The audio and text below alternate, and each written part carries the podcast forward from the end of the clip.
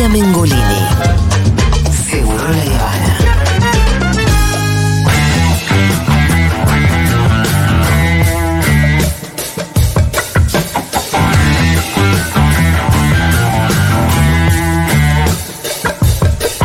Hola Quique, ¿cómo va? ¿Cómo están? ¿Bien vos? Muy bien. Mirá la remera que tiene Quique. Ya- Aguante Grogu. Es tendencia hoy. ¿Ah, sí? ¿Ya viste el capítulo 1 de la tercera temporada? No, no, no, hoy a la noche va a ser el, Me gusta. el, el- el tema. Sí, me vuelve loco, me vuelve loco. Qué Me bien. vuelve loco. ¿Están hablando de Baby Yoda? Sí. Claro, el Mandalorian, tercer, ¿Se tercera llama temporada. Grogu, Baby Yoda? Grogu, un nombre muy feo. Pero bueno. Puede ser que Mandalorian Me sea. gusta más Baby Yoda. Sí, a mí me gusta Baby Yoda también. Eh, sea la mejor eh, serie que salió de Star Wars. Y sí, yo creo que no hay Sí. duda, ¿no? Sí. Pero Sí. tantas series tiene Star Wars. Y ya hubo varias. No, es impresionante la que tiene. Muchas, muchas y no hay que perderse nada. la Mandalorian es que la que es con Pedro Pascal, ¿no? Sí. Sí. Ay, que la Pero con un la casco, ver. muy poco se lo ve. Claro. Ah, entonces la lo primera veo. temporada y la segunda se le ve un poco más. Sí, sí, se va sacando el casco de a poco, cosa que contradice el credo de los mandalorianos. Pero bueno, Es ¿Y cierto. pero para qué vas a poner a Pedro Pascal si lo pones adentro de un casco? Es verdad. bueno, qué sé yo, pasa con películas. Es verdad, es verdad eso, pero aparece, aparece, sí, sí, sí. Es el, el, eh, todos aman, todos y todas aman a Pedro Pascal. Sí. ¿Vieron Amigo de Boric. Amigo Boric, bueno, hijo de perseguidos Sí, por la sí. dictadura de Pinochet. Yo le me gusteo todas las fotos que sube. Ah, me ¿sí? encanta, me encanta a la gente que le me gustea a. Sí.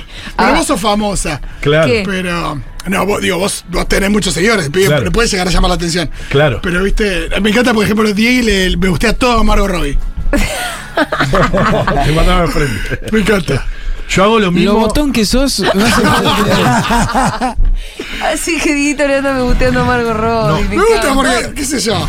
Y Para mí bien, cuando. ¿Para qué vas? qué- Ojo, para mí cuando ¿Para haces el like? Diego, cuando haces el like, en algún punto de tu corazón hay un atisbo de esperanza. De esperanza Sí. de que te. Es como cuando en tonto y Sí. retonto le dicen, pero tengo una posibilidad en cuanto. Y la mina dice, mira, una en millones. Y festeja. ¿Y festeja? y es un poco eso. Tienes razón igual. Yo lo hago, eh, yo lo hago, lo hago con, con gente que admiro mucho también, con futbolistas lo hago. Yo como futbolista sí, pero con chicas que me gustan, No, me pero le mando, le mando mensajes privados que nunca, ni siquiera leen. Ah, hijo mensaje de- privado. Ah, mandá. mensaje privado mandar Sí. a los futbolistas. Sí, a Juan Ferguintero le mandé. ¿Y qué le mandas? Sos un genio, te extrañamos. Nunca te olvides. Y a Gaby Sabatini también, que es como mi Bueno, amor la amo, sí, sí. A Gaby la amo y le mando, le mando y no me contestó todavía, pero yo tengo fe que Gaby me va a contestar. La otra vez me- hace, hace un tiempo me la encontré, me la crucé trotando. Y lo primero Es que me llamó la atención es tipo. ¿Qué es esta persona de la antigua Grecia Claro, sí, sí, trotando hacia mí? Y después me di cuenta que era Gaby. Cuidado, Eh, Quique. No va a aparecer Gaby Sabatini denunciando a uno que la persigue. No, no, no, no. Son todos muy respetuosos y, y diciéndole, porque a, a los de mi edad, Gaby Sabatini nos alegró, era ir a ver Además los es fanática de. River. Además de Fanática todo. el domingo, el domingo estuvo en la cancha saludando, justo. Eh, Bueno. No te fue muy contenta. Iván. No, no se fue muy contenta. Eh, es verdad que Gaby en persona es No, impresionante. impresionante. Sí, sí, El OVA también, ¿eh? claro. Lo va también. O sea, Pero- a nadie le interesa. Pero No, Pero sí. es- es yo una vez lo vi en persona y dije, ah, mira qué fuerte. que ¿El es. hermano de, de Gabriela? Sí, yo? claro. Ah. Un genio. ¿Qué hace de hermano de Y, y- y marido de. De profesión, brother. Y cuando llega a un país le ponen la fichita de la aduana, hermano. Brother. Vivió siempre bien, ¿eh? Así, ¿eh? Sí. Eh, imagínate. Bueno, Quique, eh, bueno, pero con esa pinta también, viste, tiene lo propio. Sí, escuchame. Vamos a hacer una columna hoy que se titula Ecoansiedad. Sí, y ahí quiero pedir a los, los Sí. y las oyentes que nos manden mensajes. Es algo que, que me, que me vino pasando, que nos vino pasando, que nos está pasando en el último tiempo. Incluso yo, ¿no? Vengo acá y tiro las columnas y siempre son un quilombo, Sí. ¿vieron? Siempre hay un quilombo, un quilombo.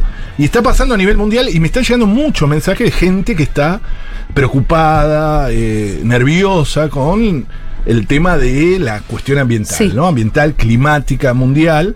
Eh, por eso quería escuchar a los oyentes si tienen esta sensación que ahora vamos a hablar. Por favor, eh, eh, colaboren con la columna de Quique al 1140 66 Por favor, por favor. La Organización Mundial de la Salud todavía no la definió como una enfermedad, pero está ahí nomás, ¿no? Ajá. Ecoansiedad. Eh, se utiliza este término ecoansiedad para hacer referencia a la condición de ciertas personas que sienten un temor constante a un cataclismo ambiental debido a la acción humana sobre el clima y la naturaleza. Este término, que es bastante nuevo, como les dije, empieza recién a hablarse a finales de los 90 eh, en el mundo. Se, se relaciona con un concepto más antiguo que se llamaba solastalgia, que fue acuñada por un filósofo australiano, que Albrecht, no importa, pero define el conjunto de trastornos psicológicos que se presentan en una población nativa tras cambios destructivos en su territorio, ya sea como resultado de las actividades humanas o el clima. Ese era como el concepto inicial y ahora se lo llama en todo el mundo eco, ansiedad. Eh, incluso una, una, una militante que, que está muy preocupada con esto también me dijo, no, yo tengo eco depresión más que eco ansiedad, ¿no? Para, para diferenciar. La, la, la Asociación Estadounidense de Psicología, como les dije, todavía no la definió, pero reconoce el cuadro derivado de la preocupación por el propio futuro y el de las próximas generaciones que está cada vez más en ascenso. Claro. Me parece que es algo que pega más en una generación un poco más joven, ¿no? Tal cual, todos los estudios, los que hay, Sí. y, y se habla de que hay en, en la- en las últimas revistas científicas de los últimos dos años, de la pandemia hasta ahora, que se vio, la pandemia fue muy eh, movilizador de la ecoansiedad, el encierro, bueno, la, la propia pandemia que estaba relacionada con, eh, con, un- con una cuestión ambiental, o sea, al inicio al menos de la pandemia, eh, que nos hacía reflexionar, también aumentó. Y todos los estudios estos científicos hablan de que la, la principal eh, franja etaria son los jóvenes, jóvenes veinteañeros y treintañeros también, ¿no? Y que, que tienen esto. ¿Y cuáles son? Bueno, algunos son los síntomas de la ansiedad, ¿no? Insomnio, o sea, algunos síntomas. Insomnio, mayor nerviosismo, alteraciones en la alimentación, tensiones musculares, pensamientos cíclicos, dificultades para respirar y hasta ataques de pánico. Eso ya cuando estás eh, mucho más complejo. Esto queremos hacer eh, eh, una, una especie de crossover con Santiago Lavín. Eso ya lo hablamos con él. La idea Sí. es hacer un crossover para... Cuando quieran. Sí, sí, sí. Esta mesa está lista para ustedes. Lo vamos a hacer para. Porque yo lo que voy a hablar ahora es en términos generales, como para presentar, pero obviamente en términos profesionales, no, no voy a dar consejos profesionales porque eso queda para eh, los especialistas. Pero sí, porque una- esto, perdón, hay que diferenciarlo Sí. también de la alienación que puede producir la, no sé, vivir en una ciudad grande, digo, con, con, los, con cómo corren los tiempos de hoy, digo, todo esto en realidad tiene que ver específicamente Con la noción y Con- la conciencia de que nos están dejando un mundo hecho mierda y que nadie está haciendo nada para solucionarlo. Claro, y, y que cada, y que cada vez... eh, Y cada vez es peor y queda menos tiempo. Pero, Exacto, no, todos, pero tiempo. no todos tienen esa conciencia. claro. No, no, la No, gente que tiene Aparte, yo, si todos tuviéramos real conciencia del problema, estaríamos todos muertos de miedo Sí, sí. y. Chocándonos entre nosotros en la avenida que viene el fin del mundo. Sí. bueno, pero esto que dice Julia es No, y clave. ¿eh? hubiera dicho más cosas en la apertura de las sesiones. Bueno, Sí. por ejemplo, también. ¿Qué fue pero, un tema ausente? No, sí, fue Habló del medio ambiente Sí. en un segundo, lo nombró. Y dijo la ley de humedales, hay que aprobarla. Yo no pude escuchar Ah. todo, pero escuché algunas partes y llegué a eso, pero no. Pero en términos generales no. Después, de eso, eso seguramente lo trataremos más, más adelante. Sí, lo que acaba de decir Julia es clave. Porque los psicólogos que tratan las ansiedades, incluso las fobias, las fobias generalmente son irracionales. O sea, yo le tengo fobia a un gato. Claro. Fobia a los gatos. Y es irracional, porque el gato doméstico, salvo que sea un león, pero un sí. gato doméstico no te va a hacer nada. O sea, se- casi seguro que no te No, va a lo mismo con ra- los ratones, Los las ratones, arañas. las cucarachas, las arañas, lo que sea, son fobias que tienen una base irreal. En cambio, en este caso, tiene una base real. Sí. Es racional. No tener miedo, pero digo sí, la base del miedo, ¿no? Esa es racional. Esa es una diferencia clave que hay con las fobias más comunes que tiene la, eh, eh, la sociedad. Esto es importante porque está pasando mucho. Porque hay un embate grande en el mundo, digo, entre la guerra, etcétera, del extractivismo. Y en Argentina también, ¿no? Digo, hay como. Viene una noticia, la otra, se quema. Imaginen la gente de Corrientes, por ejemplo. Se le quemó el 12% de la provincia. Nadie habla de eso y vos decís, ¿cómo nadie Sí. habla? Bueno, más allá de, de- de- de- de nuestros microclimas, ¿no? Eh, y Se habla no cuando llega el humo acá nomás. Exactamente, cuando, Cuando llega, llega el humo, el humo a el humo a la ciudad. Y entonces eso te agarra. Y también lo que pasa con esto, me parece que es, por eso el, eh, decíamos ecodepresión, es que te da ganas de bajar los brazos. O sea, vos sos militante, Sí. ambiental, eh, lo que sea, estás preocupada. Y decís, no, pero ¿para qué? Si esto ya, ya está. ¿Entendés? Eso, eso es muy importante, que es lo que quiero hablar ahora un poco. También escuchar casos de, de- de- de oyentes si es que, que sienten esto. Incluso cuando termino una columna muchas veces me escriben. No, está bueno, pero me da. y a Mm. Me mí genera una ansiedad Claro, total, me sí. genera una ansiedad. Y, Prefiero no pensarlo. y eso, por eso trato siempre de terminar con alguna, alguna luz eh, de esperanza. Entonces, algunas cosas que pensamos, nosotros venimos pensando esto hace mucho tiempo, porque tiene que ver también con nuestra militancia, cómo contagiamos, cómo contestamos. Yo estoy todo el tiempo contestando mensajes de esto y hablando con gente que me dice, no, pero no, no sirve para nada, ya está. Gente que es recontra militante o recontra conocedora de los temas, ¿eh? Me dice, bueno, ya está, me voy a dedicar a otra cosa, eh, me voy a bajar. Bueno, que también esto se lo podría traspolar a los sociales, si se quiere, ¿no? Imaginen el, el- el Pitu con toda la militancia social que hace y que ve que eh, pasa más quilombo, todo, y en un momento del Pitu tendrá ganas de decir, nah, yo no hago más nada y me ocupo de lo, de lo mío solo, ¿no? O sea, e- e- en eso también se podría hacer un paralelismo. Entonces, una, una buena estrategia que creemos nosotros, sin ser profesional, insisto, ¿eh? eso lo vamos a hablar eh, con, con Santiago Lavín, es pasar a la acción. Es decir, es sí o sí no quedarse paralizado. O sea, el, el mundo distópico, que no el, el humo. Ahora, yo veía hoy, por ejemplo, que el Servicio Nacional Meteorológico, el Servicio Meteorológico Nacional, o sea, oficialmente, ya en su. Cuando marca la temperatura, todo oficialmente, tiene un cuadro con humo o sin humo. O sea, eso es de Black Mirror. Sí. O sea, ¿entendés? o sea, que el pronóstico. ¿O no? Sí. Está ya oficializado que diga si hay humo o no hay humo. ¿En dónde dijiste esto? Esto acá en la ciudad de Buenos Aires. Ah.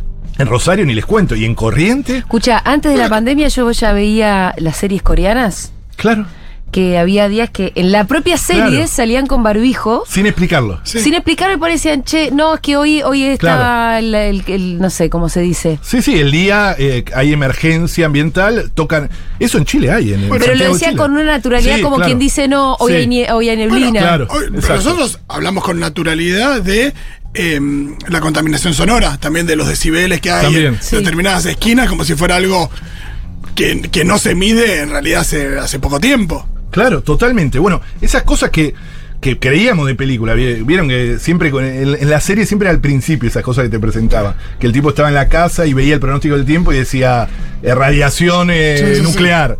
Eh, y lo daban, ah, hoy no puedo salir, o tengo que salir con el. Bueno, estamos ahí nomás, porque le, le ponemos. Bueno, sigo alimentando la desconsideración. Sí, la verdad. que- La gente ya no quiere mucho. salir de su casa. Vos no hacés mucho. No hago mucho. Pero una. Una- estar todos con la manta como el hermano de, de Sol, en- Sí. de, de Jimmy en Better Call Saul. Lo que pasa es que, claro, el, el- la conciencia puede transformarse en ansiedad o puede transformarse en militancia y una potencia transformadora. esa es la diferencia. pero, la, pero la verdad la tenemos que saber. Eso, claro, totalmente. Nunca dejar la, la- la verdad, saber la verdad. Siempre la píldora roja. Exactamente, siempre la píldora roja, eh, pero transformar eso, ¿por qué? Porque hay una. eh, es fácil sucumbir a esta tentación colapsista, incluso hay una tendencia colapsista en eso, y pensar el quiebre civilizatorio como un destino único y irreversible, ¿no? Que no se puede cambiar. Sí. Eh, y no es verdad eso. Porque eso te paraliza, ¿no? Decir, no se puede cambiar, te paraliza, te quedas en tu casa. En todo caso, a- todo. moriremos con las botas puestas. Claro, claro, claro, claro. Y además, actúas, esto siempre lo dijimos en algún otro momento, y las películas también y las series ayudan para eso. Vieron que las películas norteamericanas, generalmente del norte, las norteamericanas son las que más hacen, ante el futuro distópico, ante la distopía o ante un- una catástrofe, las soluciones siempre son individualistas y egoístas, ¿vieron? O sea, es yo me pongo acá y salgo a cazar y o Sí, tengo de mi Road, arma. la, película, la, la, la película de Vivo Mortensen con el hijito caminando por la Sí, y que Claro, te muestran, exacto. o, o ponele en Last of Us, que los, los sobrevivientes se matan entre sí. Sí, Tal cual, sí, que sí. se matan entre ellos. Se que va- o sí. sea, la- lo, lo- lo poco que queda termina pudriéndose más porque la sociedad no puede organizarse. Pero eso es un reflejo de época, porque en realidad la solución tendría que ser colectiva y solidaria. Sí, Absolutamente. ¿Entendés? O sea, ante un quilombo tan grande como. Sí, sí, sí, eh, un- bueno, pero miren cómo nos muestran eso. No, no digo que nos muestren intencionalmente. Vende más eso que si fuese todo solidario y todo anduviese bien o más o menos bien. Eh, vende más, es el, la- el padre y el hijo eh, Pero me parece que no tiene solamente que ver con qué es lo que vende, porque vos no sabes si una serie muy bien hecha donde No, ¿qué- hay una solución colectiva no estaría buenísima, pero me parece que es un poco, como decís vos, Se reflejo de- vislumbra esa salida porque es lo que es un reflejo de la- del presente. También, también. es lo único que nos podemos imaginar. Es lo- exactamente. El futuro distópico y Sí, el capitalismo aplicado ahí. Eh, y Porque ahí, también claro. imaginas, también imaginas a, a las elites eh, Sí, digo, sí, protegidas frente a eso.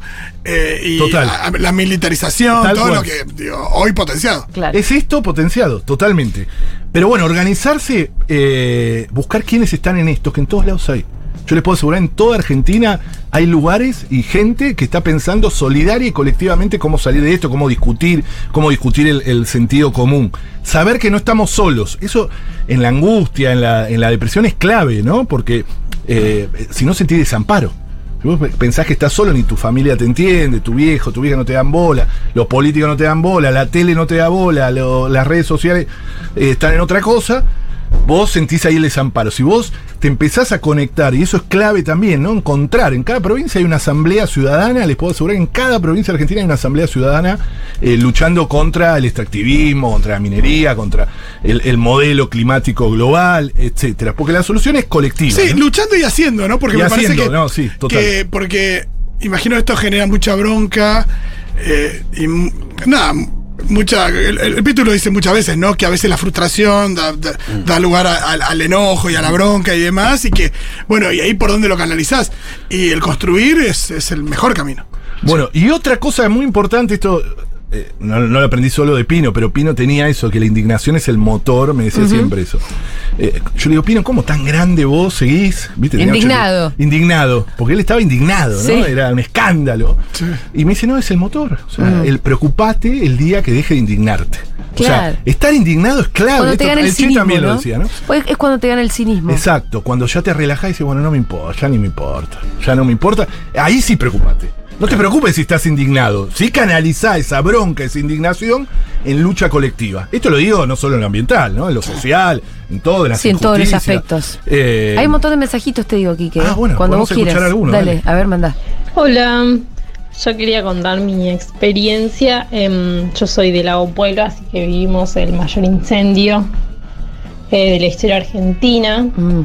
Entonces cada vez que después de eso hay un incendio es como una angustia que me desborda de no saber si a haber, si se van a quemar 500 casas de nuevo, si van a haber muertes, si van a haber heridos. Es como una angustia y lo mismo me pasa cuando leo em, que hay incendios en otras partes. Es tremendo la angustia que se vive.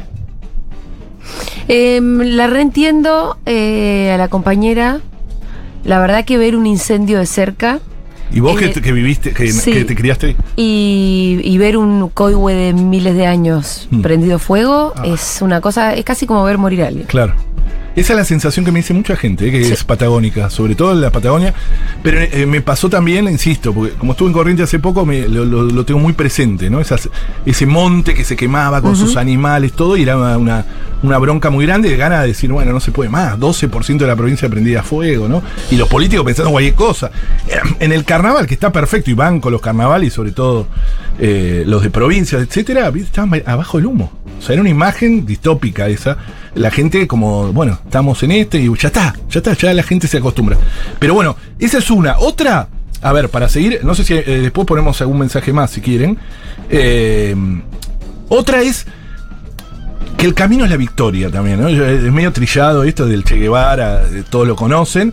Pero también eso te da un poco de esperanza. Porque muchas veces vos querés, no, pero yo quiero triunfar ahora, quiero que ya, no sé, le- la mega minería deje de estar en el país, ya. Pero muchas veces lo que vas haciendo, construyendo, vas generando conciencia. Y esto, esto se vio en muchas partes de nuestro país. Argentina tiene grandes triunfos socioambientales, digo para, en este caso, la ecoansiedad. Argentina tiene grandes triunfos que empezaron con dos personas, tres personas, cuatro que empezaron despacito a, a informarse y pusieron una mesa en una esquina y después se juntaron más gente eh, y terminaron democratizando las sociedades, porque fueron mucho más allá. ¿eh? Les puedo asegurar que en lugares donde hubo esto, después se democratizó, por ejemplo, en La Rioja se democratizó la Universidad Nacional de La Rioja, que estaba que, que ni siquiera tenía que ver con la provincia, porque nacional, que estaba totalmente cooptada por el conservadurismo y la cambiaron. Siempre, las mujeres tienen mucho más poder que los hombres en esto, más allá que también tienen más sensibilidad, ¿no? Generalmente los mensajes que yo recibo son de mujeres más que, que de hombres. Pero el, camino de la victoria para mí es muy profundo en el sentido de que, ojo, que cuando vamos haciendo que parece que no estamos logrando el resultado final, están pasando cosas, porque el ambientalismo, el socioambientalismo, el que practicamos, este, este, eh, o ecología popular, o como quieran llamarlo, es fundamentalmente una lucha de sentidos, ¿no? Pelear contra el sentido común que te dice que la única salida es más extractivismo, para lo que para lo que el extractivismo hizo, ¿no? O sea, eh, es medio contradictorio en sí mismo, pero lo que tenés que disputar es sentido común. Como hicieron, y ahí también hay que aprender mucho de las mujeres, del movimiento de mujeres, que logró ganar el sentido común. Sí. Más allá de que quedan, por supuesto, resabio y va a quedar por mucho tiempo, pero lograron cambiar sentido común. Y sobre todo, y, y bastante rápido. Sí, sí, sí. O sea- y por ahí se empieza. Después lo que tenés que lograr Claro. cambiar es la correlación de fuerzas. Tal cual, tal cual. Y cosas que, y además unas fuerzas muy potentes que rigen un poco los destinos del planeta de hace tiempo, como Claro. son las petroleras, el propio capitalismo. El capitalismo, pero por lo menos empieza por, por eso, por ir cambiando un sentido común. Bueno, eso, eso está muy bueno. Hay un libro nuevo de Bruno Latour, que es el manifiesto ecológico, que murió hace poco, lamentablemente, Sí. pero bueno, antes escribió este libro, que es un manifiesto ecológico político, que está en siglo XXI, está buenísimo. Me lo mandaron, lo tengo que leer. Léelo porque además lo lees rápido y además un montón de puntos. Te va a encantar a vos, Julia. Estoy seguro que te va a gustar. Sí. Porque es re político. Lo tengo ahí en la mesita de luz. Sí, te va a encantar. Léelo y, y a Fede también. A Fede le va a gustar también. Porque es un, un- uno que incita a que el, el- el ecologismo se meta en la política. Se meta y que deje de joderse. es el con- lugar donde cambiar. Claro, la margina- No hay claro, otro lugar donde cambiar nada que no sea la política. Pero muchas veces el ambientalismo nos tentamos con la. O, o El ONGismo. Sí, o la marginalidad, también, viste, lo- nos trosqueamos. No, no en el sentido de. Bueno, no lo tenía que haber hecho así porque se me van a enojar mis amigos trotskistas. Pero eh, nos quedamos, hay veces en eso y a veces no nos damos cuenta que. Sí, trosquearla ya es un verbo, digo. claro, que medio no se que- enojen, que no se enojen. Se me van a enojar igual. eh. No, que no se enojen. Eh, Pero los queremos, eh, igual. Los queremos más que a los al amarillo. mucho, mucho más. En Yo ya le dije, es, el, es el amor no correspondido Sí. Ah, más grande que hay. Che, y, te- y- Está, Es muy buena. el- está los uruguayos y viene. el- che, y- y tenemos que hablar en agosto. En agosto tenemos que hablar. Ah. Olvídate, no Al lo vas a menos en la ciudad de convencer. Buenos Aires. Chicos, no van creer. a convencer a los no, imposible. Sí, Sí, provincia, en algún lado. convencer. Después Yo tengo fe. Bueno, otra, otra muy importante es no traicionarse. O sea, ¿qué quiere decir? Muchas veces la sensación de que no hay nada para hacer, que ya está todo resuelto, te hace tomar atajos o bajar los brazos. Y bueno, no hay nada para hacer, entonces busquemos un, no sé, un extractivismo posible. Entonces, bueno, vamos. O sea, eso, eso para mí es importante. Yo eso me lo puse como meta. Yo tengo cuarenta y pico largos eh, y dije, voy a ver hasta cuándo no me traiciona. Me gusta que haya hecho cuarenta y pico Sí, porque largos. ya me da vergüenza. El coqueto ya no dice la edad. ¿Pero qué es No eso, boludo? Mirta ¿De Legrand. qué año sos? Hasta Mirta dijo. ¿Cuántos años tenías en el Mirá, 86? Mirá, mirá, mirá cómo se puso. Cuarenta y pico largos. ¿Cuántos años tenías en el Decí Bueno, la edad. 48, 48. Es un montón, boludo. Es un tanto, montón, es un Quique. montón. El tiempo pasa, Eh, ¿qué querés pasa, que te pasa, diga? pasa. Te vamos Che, siguiendo, tenemos más Quique. audios, ¿eh? Ah, dale, vamos a poner un audio. Me mataron, boludo. Hola Kike y equipo. Bueno, yo estudio temas de migraciones y al igual que el tema de cambio climático, me genera mucha ansiedad y mucha depresión porque no veo salida posible más allá de la acción colectiva que tampoco lleva a ninguna parte porque no hacen caso eh, el sistema político, así que un poco me genera ansiedad a nivel plantearme no tener hijos por la cuestión ambiental. Claro. Bueno, los que estudian esto, hay veces tienen. Pero justamente, para los que estudian esto y que, o que se recibieron, yo les, voy a- le- les pedimos, siempre, yo hasta les imploro. Maristela hace unos años escribió en el 2008, escribió un artículo que se llama El intelectual anfibio, que podría ser el, científico anfibio. Que tiene que ser que la ciencia y el conocimiento tienen que estar al servicio del pueblo eh, y para el pueblo. Ojo con eso, porque ahora la ciencia en muchos casos está al servicio de Sí. las grandes corporaciones, está en disputa incluso la ciencia. Y el anfibio es un poco militante, pero no deja tampoco la academia Y un el poco conocimiento. intelectual. Exacto. Esos dos pies siempre tienen que estar así. Y tienen que poner sus conocimientos al servicio de estas asambleas. Hay mucha gente en el país que hace eso. ¿eh? Muchísima. Y es clave, porque le da el conocimiento científico a ese, a eso, a ese encuentro popular eh, que hay. Hay más mensajes. Dale.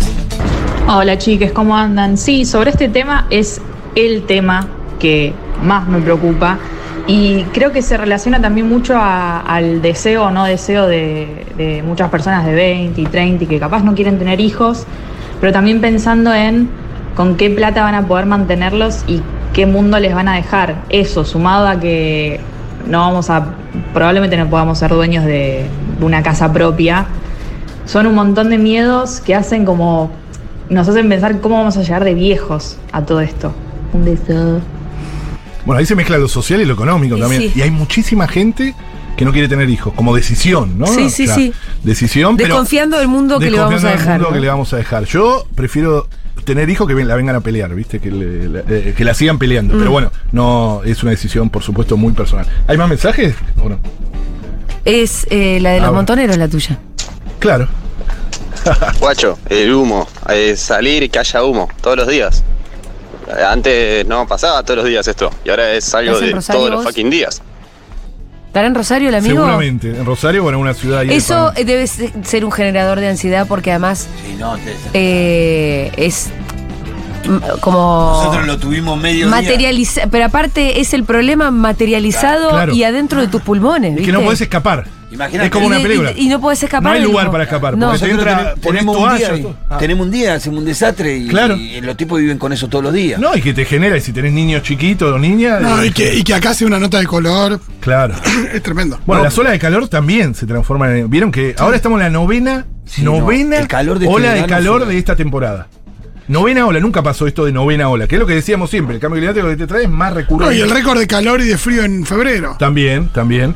Pero digo, y, y- y se transforma en eso, en nota de sequía. color. Y Sí, la sequía la, la ponen como si fuese un- una maldición divina. E incluso ayer. Es el, el coso Claro. de la niña. ese. Claro, No, claro. pará, que- Claro. Ya no es una niña, ya es una adolescente, la tenemos acá hace como. Y el, ¿cuánto campo, hace que la tenemos? y el campo ayer haciendo una manifestación para que el gobierno los subsidie, o sea, Sí. los campo planeros. Sí. Eh, El sí. Pitu siempre dice, a nosotros nos quieren regalar la caña para pescar, a ellos hay que enseñarles a regar, Claro. loco. Es muy buena esa. Claro. Eh, pero además que son los grandes responsables porque se comieron 8 millones de hectáreas de bosque nativo y millones de hectáreas de humedales para la ampliación de la frontera del agronegocio. Son los grandes responsables y se llenaron de guita cagándonos la vida al resto. Eso también, es- esa disputa de sentido hay que pelearla. Eh, hay que- la sociedad no lo sabe esto, no lo, no lo piensa, no lo reacciona. Eh, o sea, digo, nosotros sí, porque estamos, eh, nos gustan estos temas, etcétera. Pero la mayor parte de la sociedad no lo sabe. Incluso estamos pensando cómo darle, darle más subsidio. Así que, eh, digo, la econciudad se enfrenta de esa, creo yo. Porque también, si uno lee econciudad en las redes, ojo con eso, te empiezan con las boludeces. O sea, decir, bueno, no, reciclar, eh, fíjate. Y la verdad que eso es, un- es- es otra salida individual. Sí. Que está bien, que recicles, que compres eh, conscientemente. Sobre todo, más que conscientemente, que te, te pueden vender greenwashing, que compres a productores locales, eso está buenísimo. Pero ojo con eh, eso que el propio capitalismo está encontrando la vuelta de decir, che. Claro, claro. eh, para, que, para sacarte la ansiedad y, si- volver si a venderte ve los ojos. La, la- la- la mayoría de las columnas radiales en Argentina, ambientales, son por ese lado. Yo estaría, yo sería Kike viniendo diciendo Mm. Sí. que bueno, la botellita. Hay que reciclar. Reducir tu impacto. eh, reducir tu impacto y con- eh, exacto, exacto. No, y auspicia, acá mirá, me, qué loco, me llegó un mail de Adidas. Disminuye tu impacto ambiental con estilo e innovación. Es muy bueno. Unas zapatillas hechas con materiales, no sé qué, qué sé yo, que deben salir Y, eh, 200 millones de dólares. Y no sé si Cabify ahora te tira la de que mm, Sí, reducir la huella, su No, huella de carbono. Que la compensa plantando árboles. Claro. Eso dice. El problema es que planta los árboles, que hablamos en la columna hace dos columnas, Sí. planta los árboles que, genera los incendios. o sea, es terrible, es terrible. Lo último para, Sí. para decir, porque. Cerramos con sí, esto. Es, no dejen de tener vida social aparte de esto también. Es una boludez esto, ya es un consejo personal medio boludo. Yo juego al vóley, no sé, hago un montón de cosas que no hay. Gran que- jugador de gran vóley, jugador. Quique. de estoy toda la viendo unos vida. Jugador de videos. vóley. Estoy viendo unos videos. Sí, eh, ahí hay oficio en estos videos. ¿eh? sí. Pero el jugar al vóley es mucho más que jugar al vóley. Después nos vamos a comer una, eh, algo, un asado, algo, ¿entendés? Después seguimos. Ay, el humo no contamina. Eh, no, no, no. Eh, no, no, no, lo hacemos eh, al sol. Eh, pero digo, seguir teniendo eso, no hay que abandonar eso, eh, porque si vos estás todo el día metido con esto, Te te, enloqueces, te enloqueces. Esto tiene que ver- todos, todos los que nos dedicamos a temas como este, yo también nosotros. Por eso el fanatismo de. Boca, de River, me Yo parece. Tal me voy a la Bea Boca. La Tengo dos, cancha. dos, dos Sí. escapes. Fútbol de los sábados Sí. a la mañana. El hotel de los famosos. Eh, no, no lo veo más. Está aburrido, está sí, aburrido. está muy feo. Y, y la cancha, eso es un. La cancha para mí es genial, es genial. Son, Polvo nuevo. Sí, termina como cuatro horas lo único. Eh, bueno, y después lo último, para también esperanza, repetir lo que dije. Sí, siempre digo lo último. Sí, Kike haces 10 cosas que dices lo último. muy borraje. ¿Eso sabes qué tiene que ver? ¿Con mi, qué? Mi vejez. Mi vejez. Los 48. Tenés Mis 48 años, boludo. Estoy repetidor, repetidor. Eh, eh, voy a tener que cambiar eso. Hay grandes triunfos, se ha ganado muchas cosas en el mundo y acá. Se puede ganar. No saquen esa ansiedad y transfórmela en acción. Vamos. Excelente. Muchas gracias, Kike Viale. Gracias.